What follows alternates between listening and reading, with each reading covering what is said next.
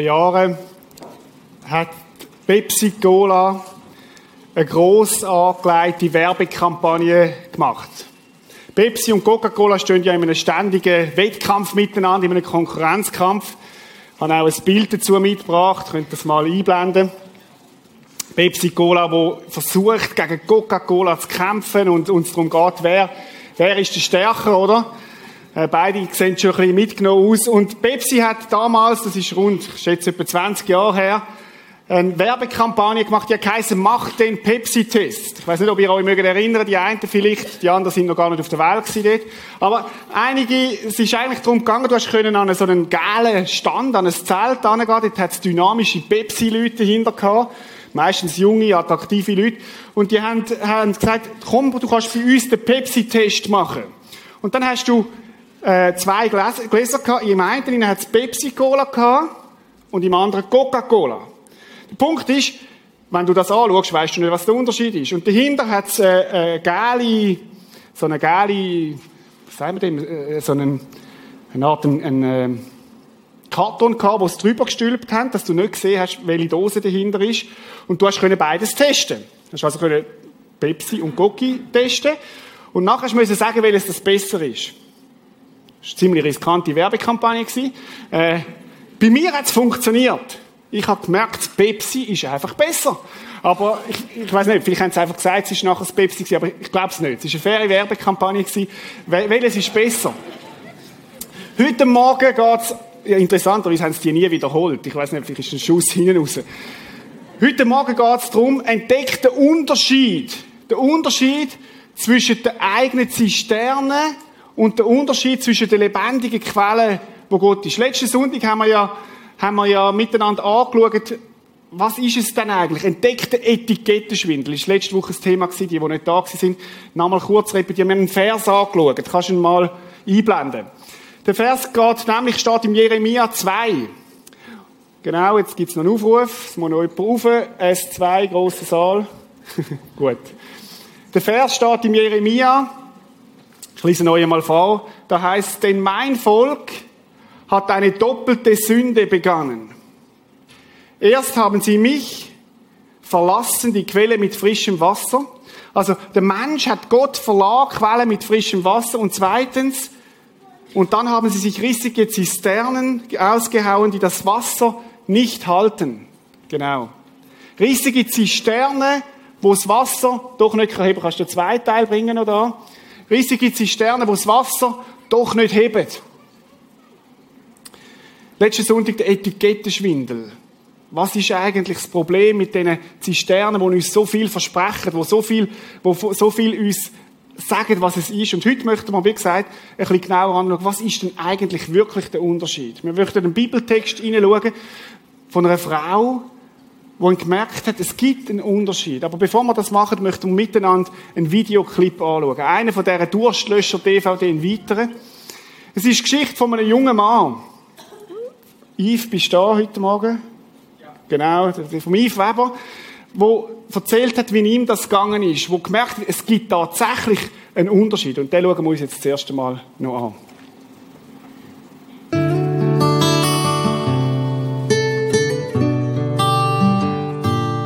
Ich war getrieben vom Erfolg. Ich war sehr fokussiert auf Statussymbol. Ich habe geschafft und geschafft, immer mehr Erfolg, immer mehr Geld verdient. Aber der Erfolgsdruck, der Leistungsdruck, die Erwartungshaltung an mich hat immer auch mehr zugenommen. Was kommt nach der Rolex? Was kommt nach dem Porsche? Gibt es noch etwas Krasses? Gibt es noch etwas Besseres für mich? Was ist das Atomare, das ich noch erreichen müsste? Was wäre die ultimative Steigerung? Und so habe ich versucht. Ich habe nachher eine Person kennengelernt. Die Person hat mit viel weniger viel mehr gehabt. Mit viel weniger Luxus, mit viel weniger Einkommen hat sie irgendwie viel mehr Luxus gehabt. Das hat mich extrem interessiert, aber auch ein bisschen genervt. Und ich habe mich regelrecht dort dran festgebissen. Ich wollte wissen, was ist das ganz genau, was die mehr hat als ich etwas zu bekommen, das vielleicht eine Steigerung ist, die gar nicht teuer ist.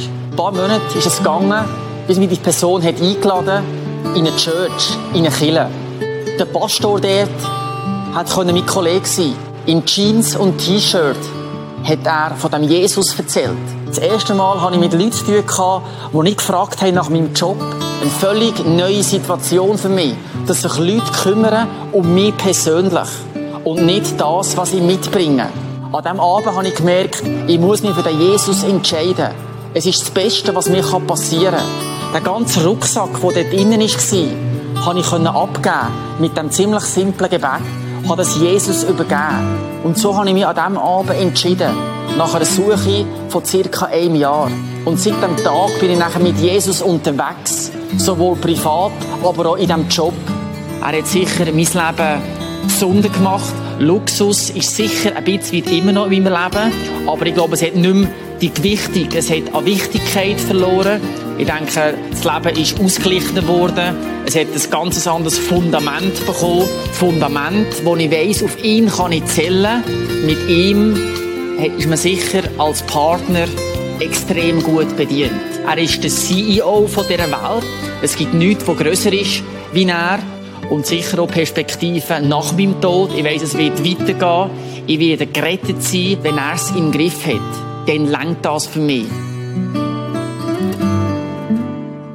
Ich bin der und habe den Gott von der Bibel erlebt. Und auch du kannst ihn erleben.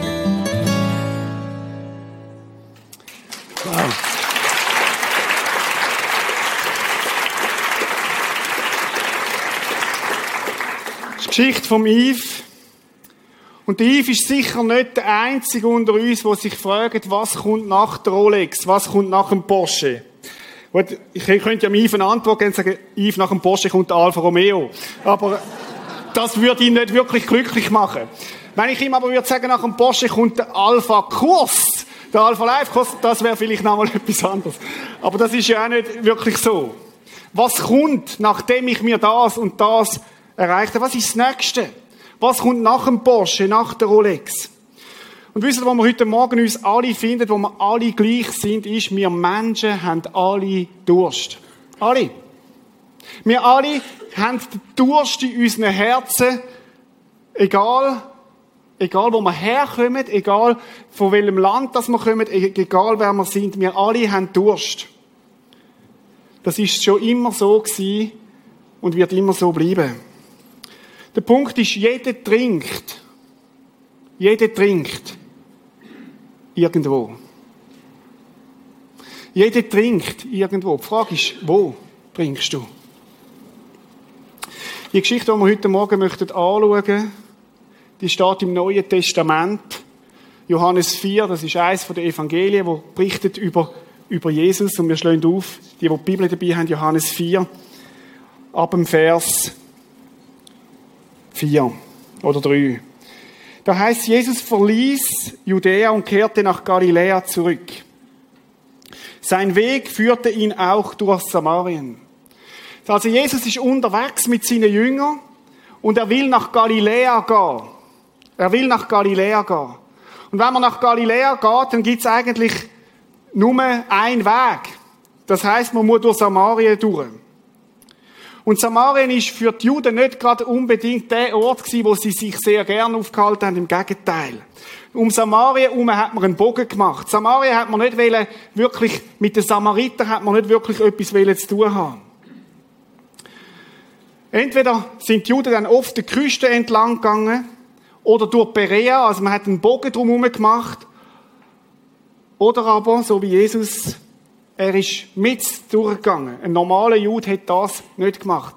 Samariter sind ein Mischvolk gewesen, von Juden und Nichtjuden. Das heißt, sie haben sich mit anderen Religionen vermischt, haben auch Götter angenommen von anderen Religionen.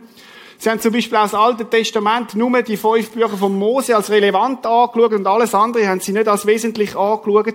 Und in den Augen von einem Jude ist ein Samariter ein Irrlehrer gewesen. Das heißt, einer, der eine falsche Lehre verbreitet hat.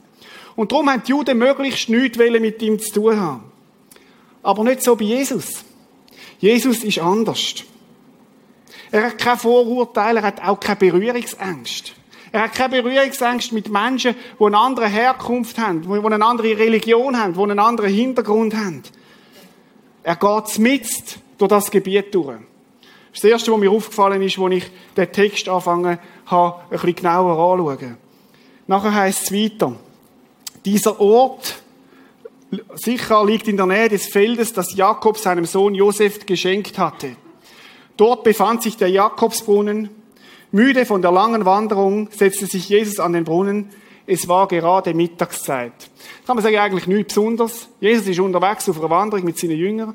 Sie haben Hunger, sie haben Durst, sie haben geschwitzt von dem langen Ding und sie setzen sich um die Mittagszeit, zwölf, wenn die Sonne am höchsten ist, wohin? An den Brunnen. Macht Sinn. Es ist heiß, sie haben Durst und so weiter.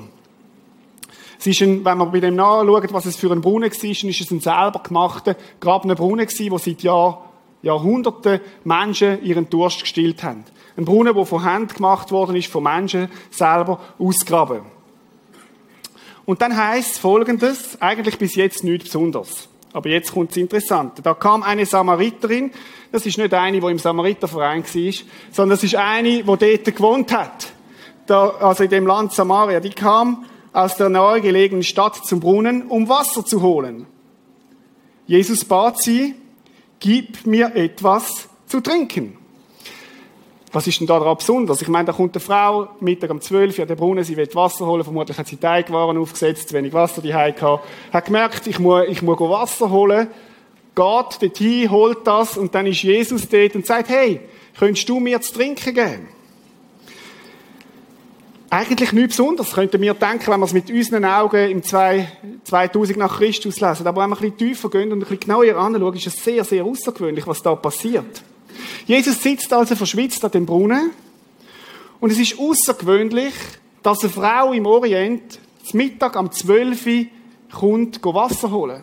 Wasser holen im Orient, das macht man am Morgen früh, wenn es noch kalt oder kühler ist, oder zu Abend spät. Das ist das Erste, was auffällt. Das Zweite, was auffällt, es ist eine Frau, die allein Wasser holt.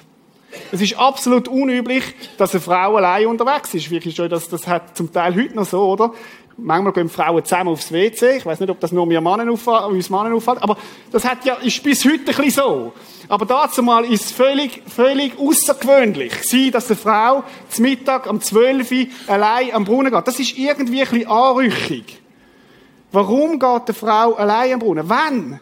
dann ist man immer als ganze Frauenclub an den Brunnen an. Wieso? Es hat keine SMS gehabt, es hat keine E-Mails gehabt, es hat kein Handy gehabt. Das ist der gesellschaftliche Ort, wo die Frauen haben dürfen miteinander reden. Wo sie Austausch hatten, wo sie haben können miteinander äh, kommunizieren. Und das ist ja nichts Schlechtes, es ist einfach eine Tatsache gewesen. Aber die Frau dort ist allein gekommen. Allein Wasser holen Irgendetwas ist doch ein bisschen komisch. Was hat sie für eine Rolle gehabt in dieser Gesellschaft, dort, dass sie allein Wasser holen? Hat sie allein sein? Hat sie vielleicht sich dem Geschwätz der anderen Frauen nicht aussetzen? Wir kommen später drauf. Das Dritte, was sehr speziell ist, ist, dass Jesus eine Frau anredet. Jetzt müssen wir wissen, damals haben die Frauen nichts gegolten.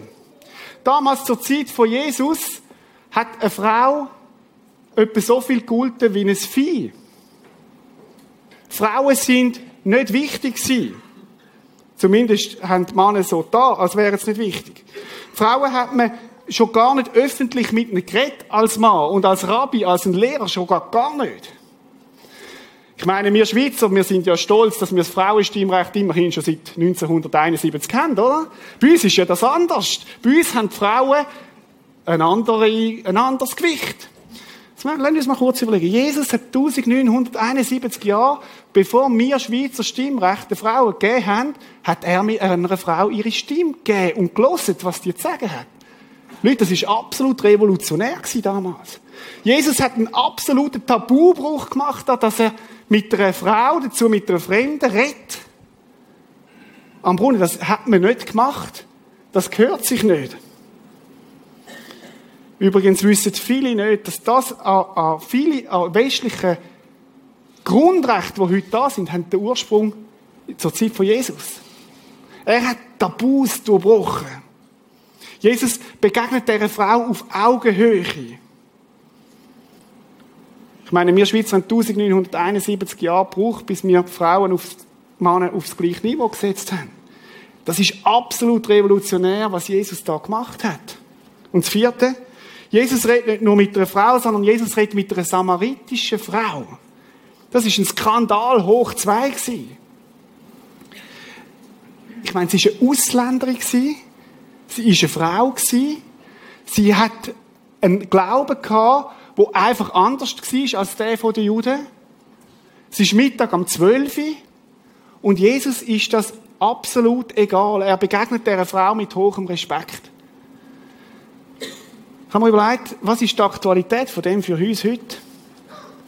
Wenn wir sehen, was im Fernen Osten abgeht, im Moment, wie auch Christen zum Teil extrem intolerant sind mit anderen Religionsgruppen, und ich distanziere mich aufs Größte von dem, was da abgeht, und Jesus, der sagt, es ist egal.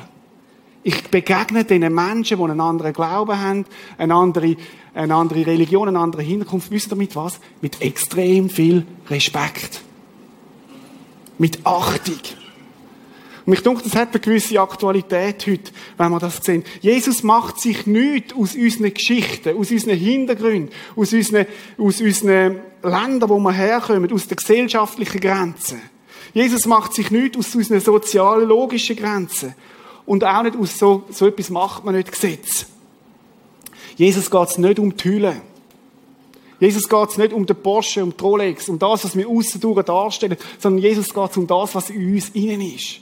Und genau so begegnet er dieser Frau. Er macht nämlich etwas ganz Menschliches. Er bittet sie um etwas. Gib mir, gib mir zu trinken. Und jetzt müssen wir schauen, was die Frau sagt. Die sagt, du bist doch ein Jude.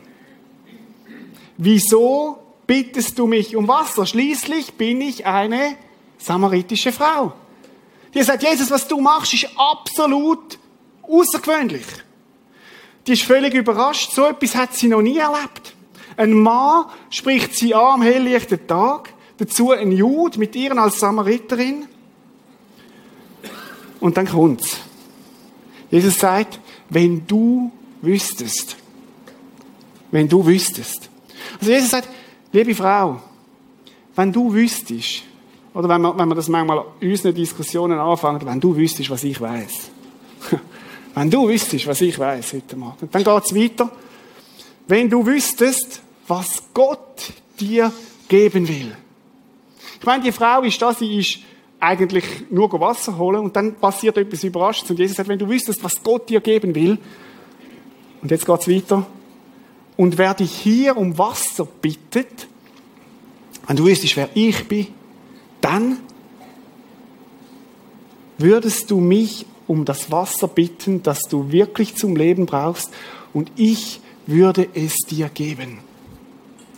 Wenn du wüsstest, mit wem du zu tun hast. Jesus gab von dem Brunnen, von dem äußeren Gespräch direkt eine Schicht tiefer. Erster Stock in der Tiefe. Frau, in deinem Leben gibt es einen Durst, der grösser ist als einfach nur H2O.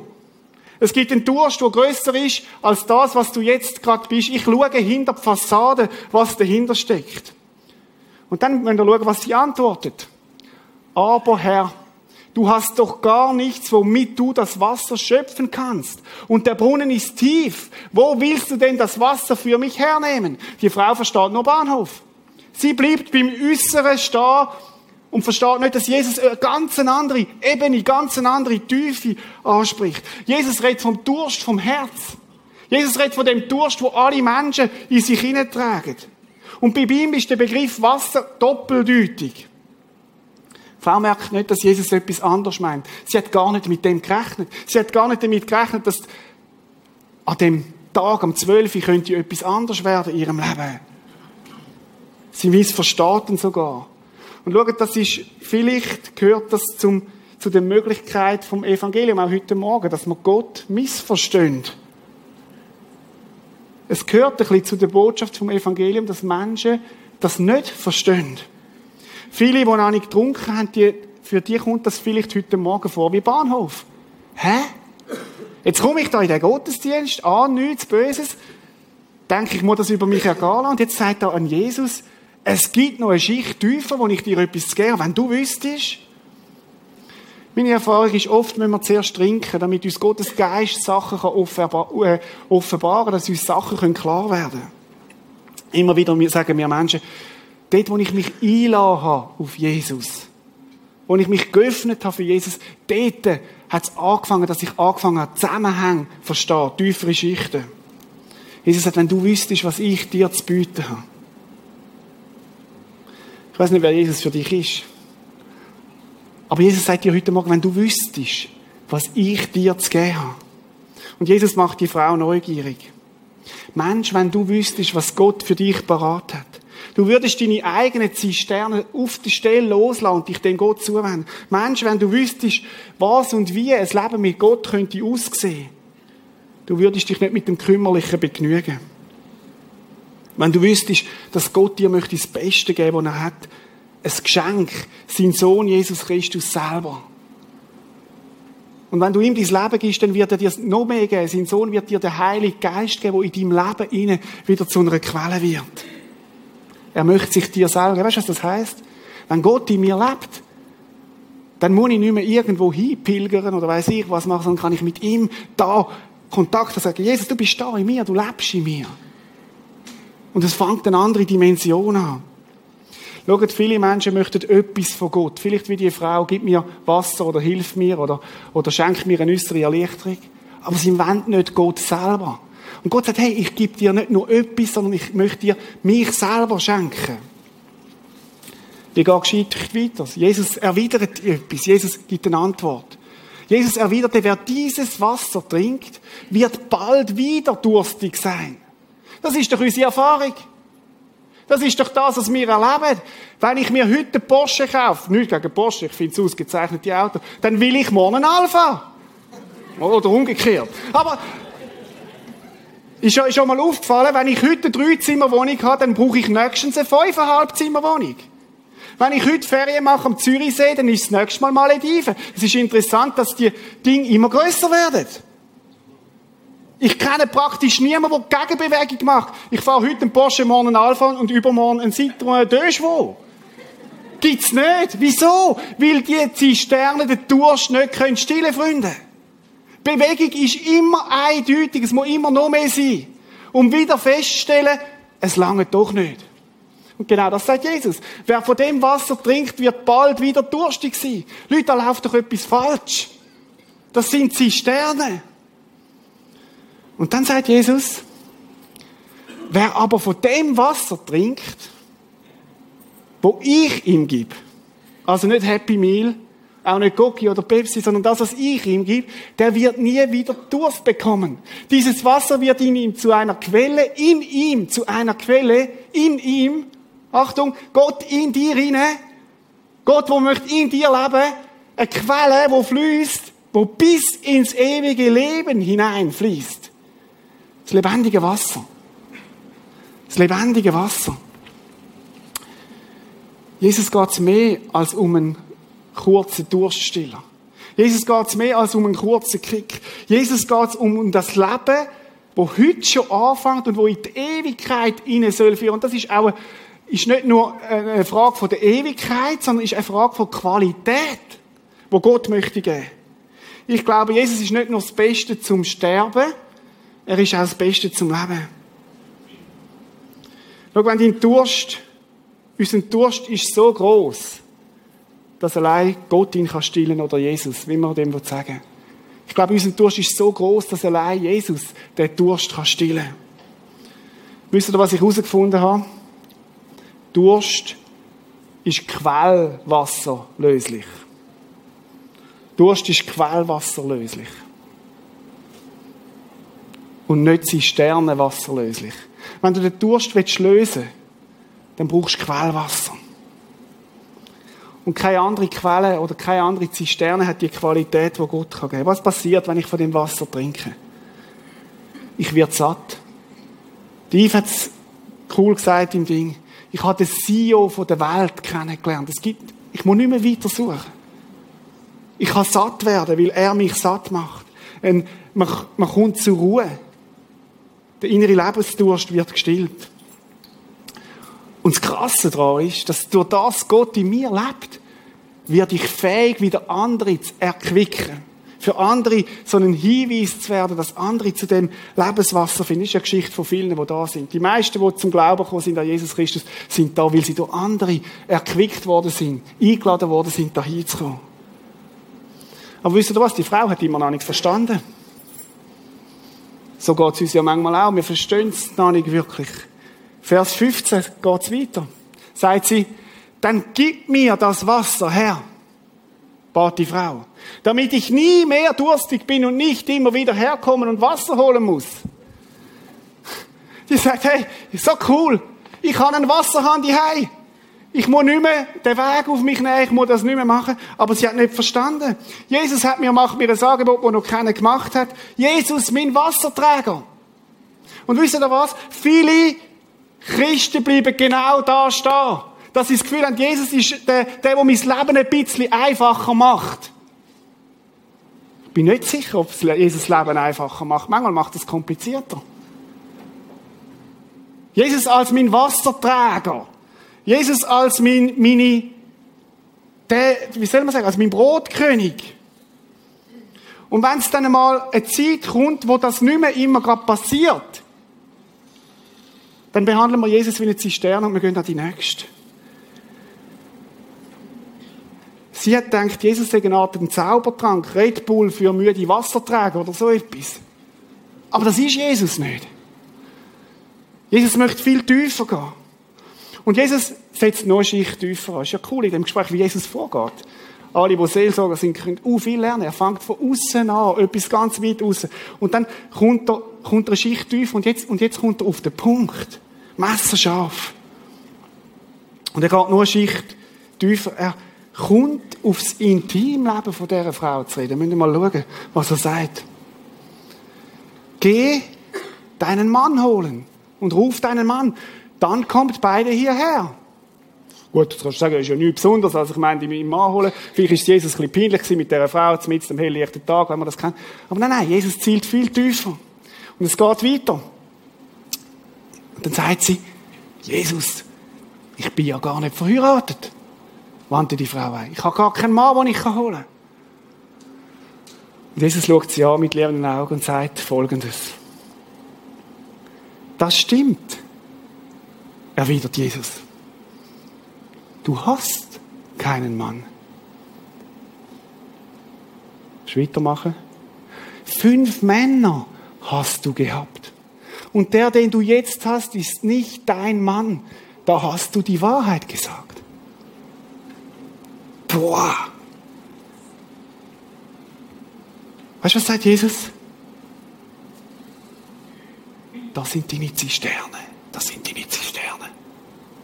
Mann. Und es hat dich nicht satt gemacht. Lass uns einen Moment an dem Punkt, an dem Punkt stehen bleiben. Weil ich glaube, jetzt, jetzt sind wir, sind wir, sind wir tiefer. Fünfmal. Lass uns in die Frau versetzen. Fünfmal geheiratet.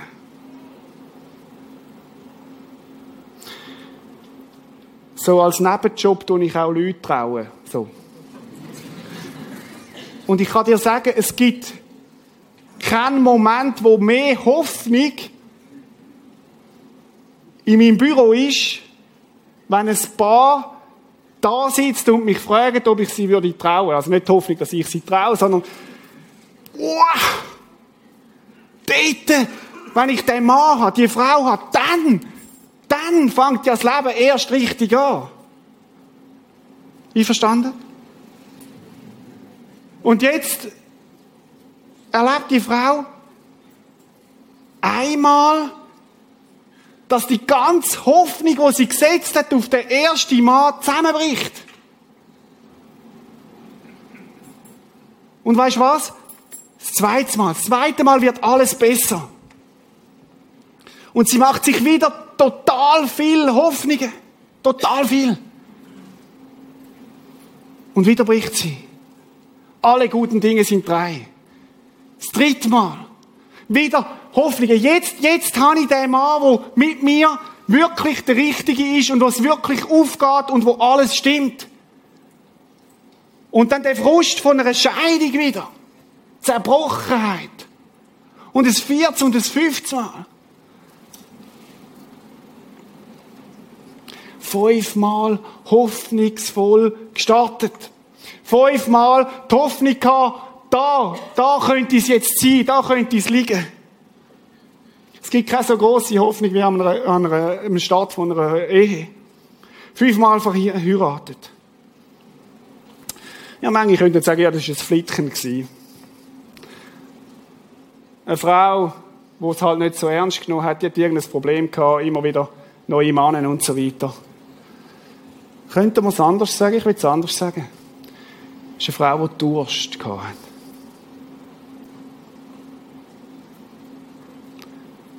Weil im Orient hat sich eine Frau nicht scheiden lassen. Im Orient sind Männer die die den Frauen die Schuhe gegeben haben. Und wenn ich mich ein bisschen versuche, in das Innenleben von dieser Frau zu versetzen, dann heisst das, schon wieder versagt.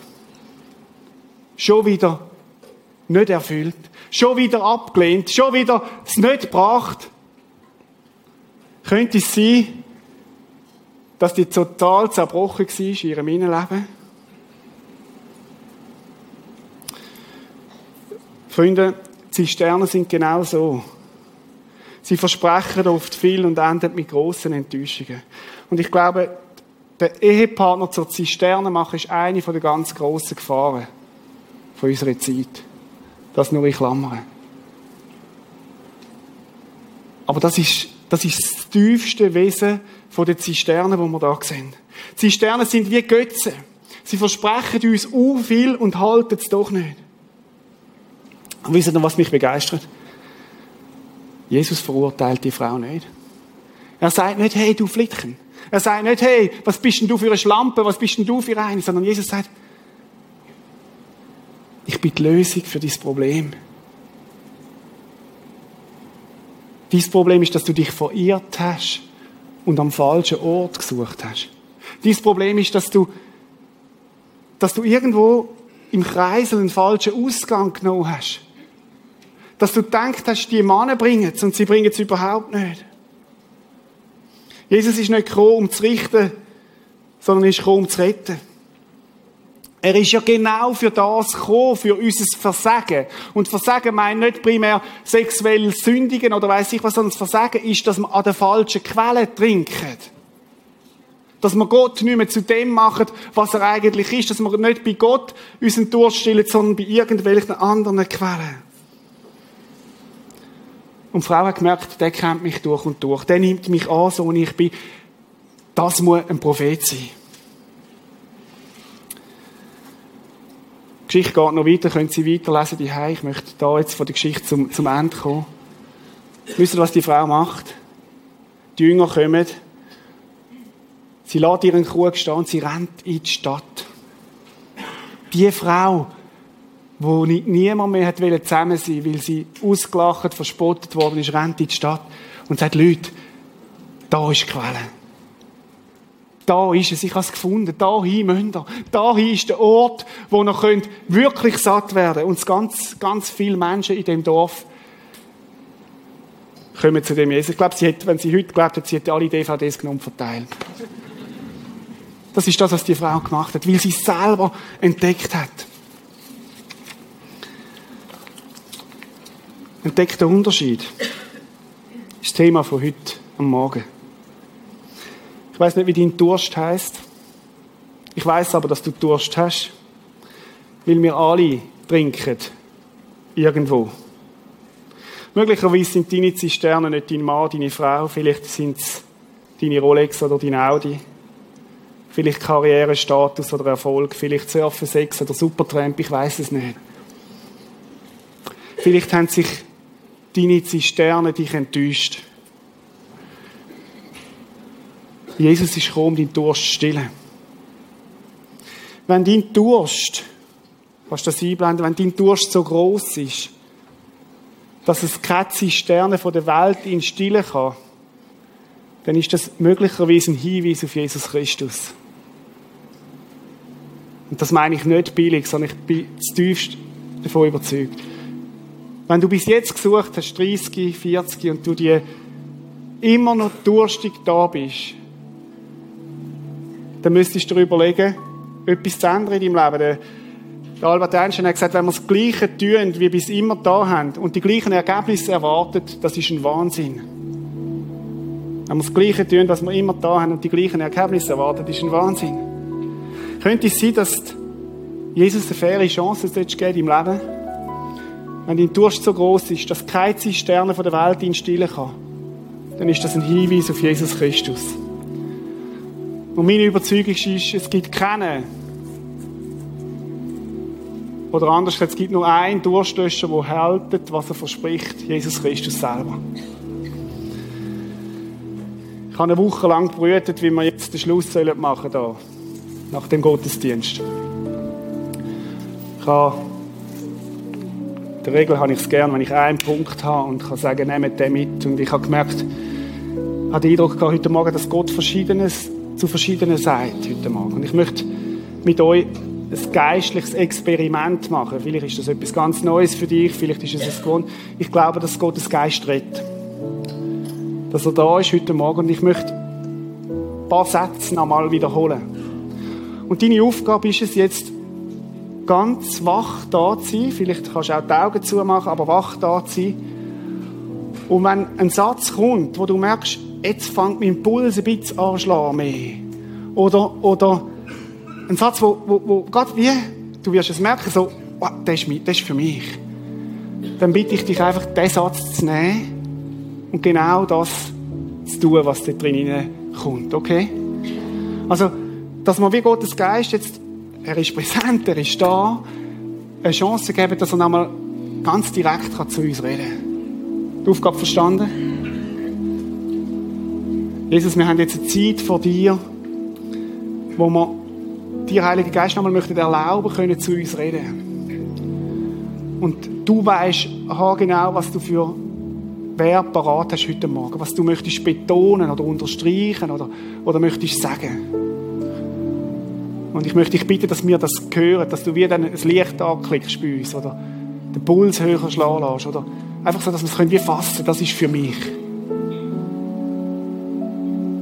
Du hast uns extrem lieb, Jesus, so wie du die Frau lieb hast. Und Du möchtest, dass wir weiterkommen mit unserem Leben, dass wir nicht, nicht an diesen Zisternen hängen bleiben.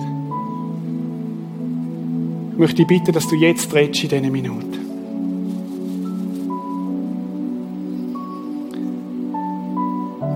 Gang respektvoll mit Menschen aus anderen Religionen, Ländern und Herkünften um.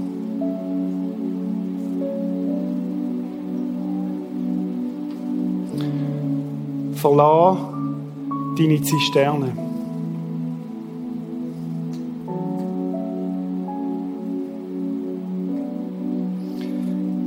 Sag Gott deine Sehnsucht.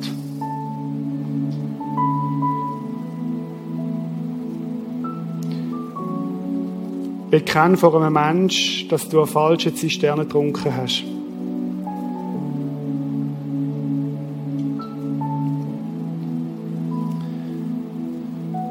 Gib Gott den Platz, wo ihm gehört.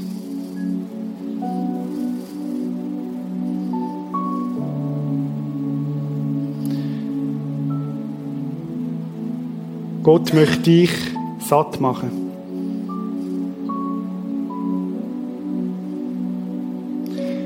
Wähl Gott als dein CEO.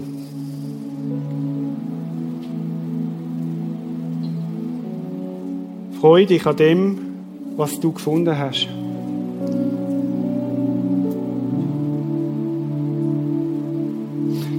Trink nicht irgendwo, sondern bei Gott.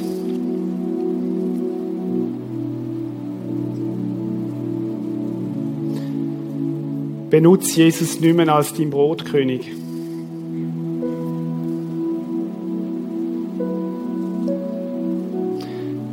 Komm zu Jesus.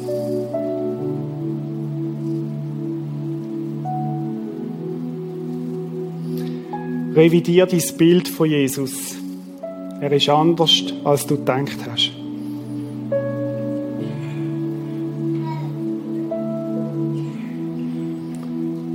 Sag Gott deine Sehnsucht und dass du Durst hast.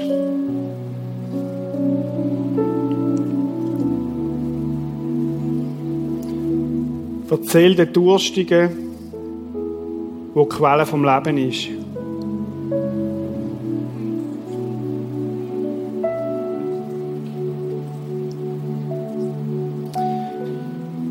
Will dich befreien aus dem Sog von der Zisterne, sagt Jesus.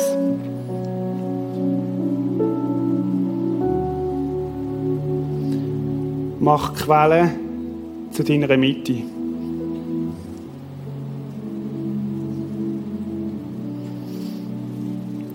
Komm am nächsten Sonntag wieder und such weiter.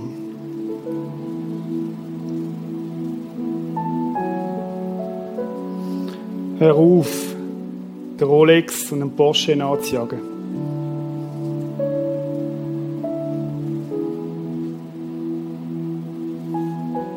Jesus liebt dich.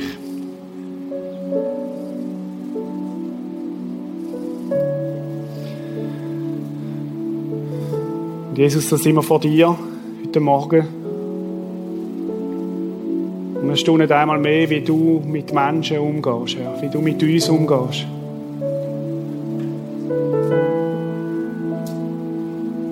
Du bist nicht gekommen, um zu verurteilen, um zu richten, sondern um zu retten. Du sehnst dich so nach dieser innigen, tiefen Beziehung mit uns. Du willst unser Durchlöscher sein, Herr. Danke für dein Reden heute Morgen. Danke, dass du jedes von uns persönlich meinst, Herr. Amen. Nächsten Sonntag das Thema zurück zur Quelle. Ich freue mich darauf. Wir werden ganz praktisch werden nächsten Sonntag. Wie kann ich zurückkommen zu dieser Quelle und vor allem, was finde ich dort auch? Komm wieder bis dabei. Wir werden gemeinsam einen Weg beschreiten nächsten Sonntag. Und ich stelle mir vor, dass Gemeinde so der Brunnen ist, wo man auch Jesus erleben können. Und ich wünsche mir das auch für nächsten Sonntag, die kommende Sonntag. Genau. Jetzt singen wir miteinander Gottes Lied zu.